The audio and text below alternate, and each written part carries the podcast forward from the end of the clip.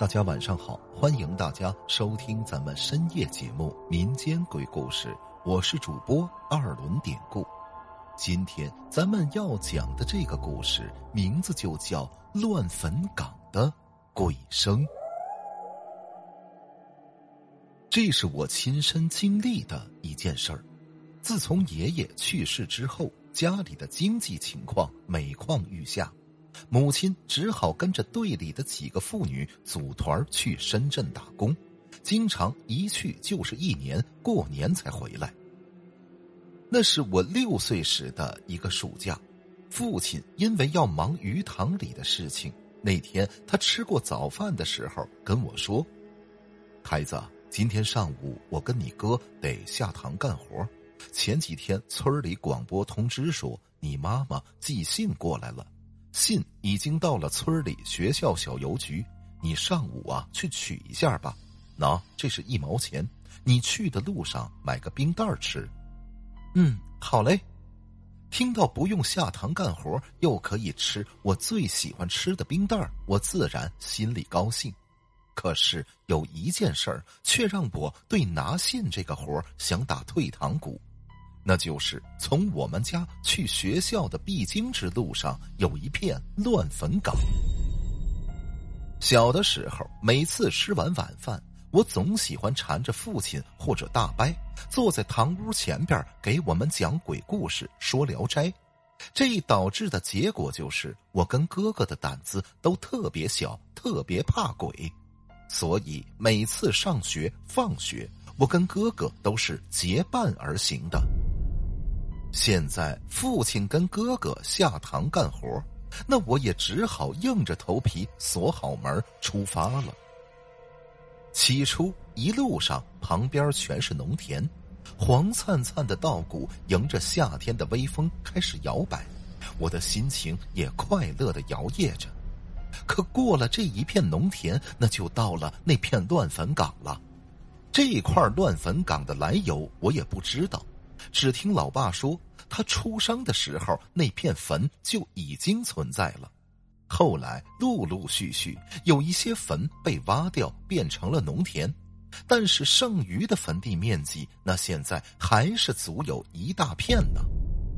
这一条去学校小邮局的路就要从断坟岗中间穿过去，此时路边的杂草已经长得有一个成年人那么高了。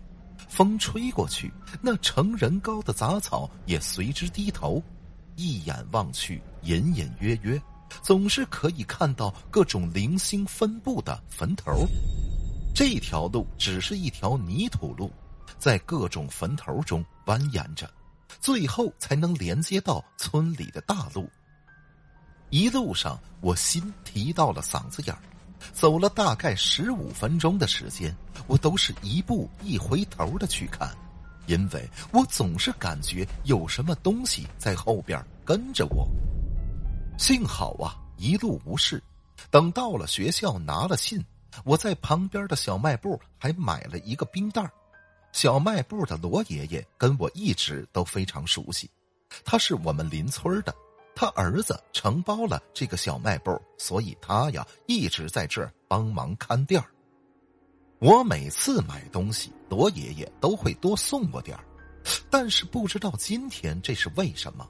平常特别慈祥的罗爷爷，我今天看着感觉他特别的诡异，那诡异的甚至让我有点害怕。不过我也没有多想。小孩的心思总是很快就能被零食完全占据。我兜里装着信，手里拿着一个冰袋吃着，就这么一路小跑的往回赶。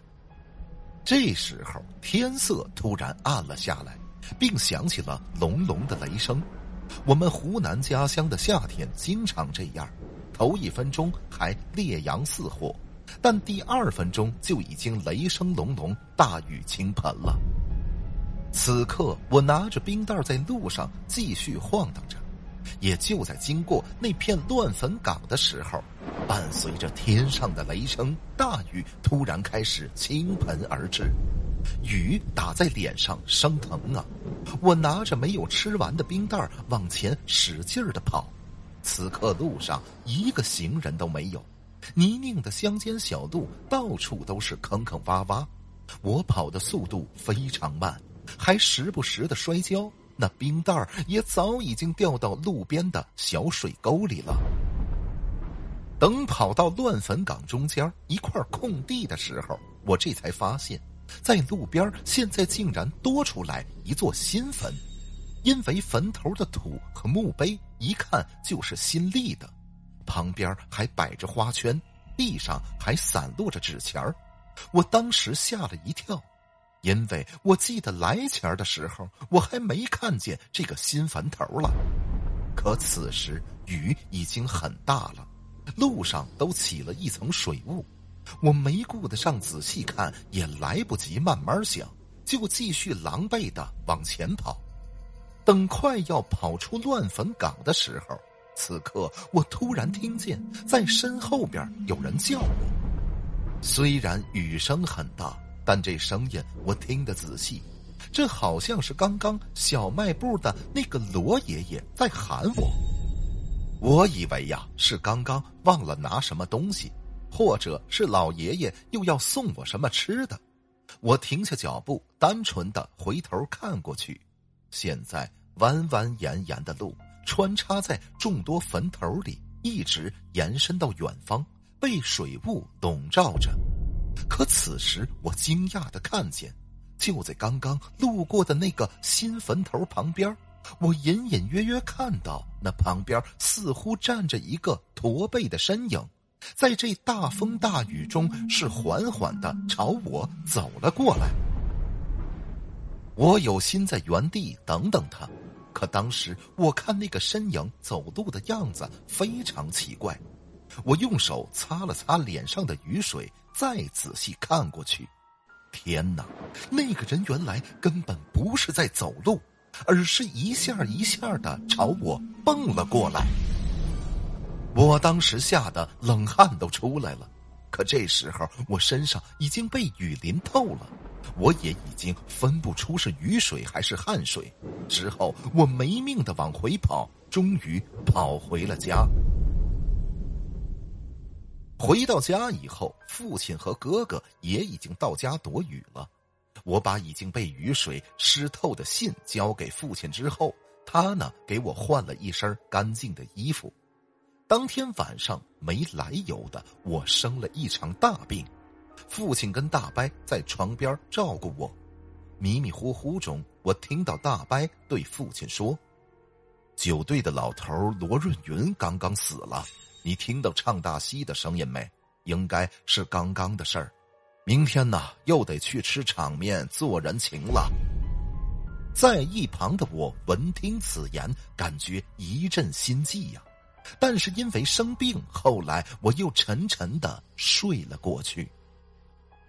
等我病好的时候，已经是五天之后的事情了。之后，我跟哥哥在一块走那条路的时候。当真发现那个地方真的有了一座新坟，这次我凑近一看，还真是小卖部罗爷爷的坟，坟上的鞭炮也都是刚刚燃放过的，颜色很鲜艳，应该是头七的时候家属来祭拜留下的。现在呀，整个乱坟岗只有这一个坟堆有墓碑。碑上罗爷爷的笑容还是跟那天我去拿信的时候一样，那看着还是那么诡异。这件事儿之后不久，我就转到了邻村的小学上学。后来村里也修了一条大路通往学校，从此我是再也没有一个人走过那条穿过坟地的路了。好了。今天的这个小故事，咱们就讲到这儿了。还是希望大家能通过订阅、点赞、转发、评论本专辑来支持一下咱们节目，分享故事、进群聊天，您都可以加 PPT 五九二八八。节目最后，典故再次感谢您收听咱们民间鬼故事。那朋友们，咱们就下集再见。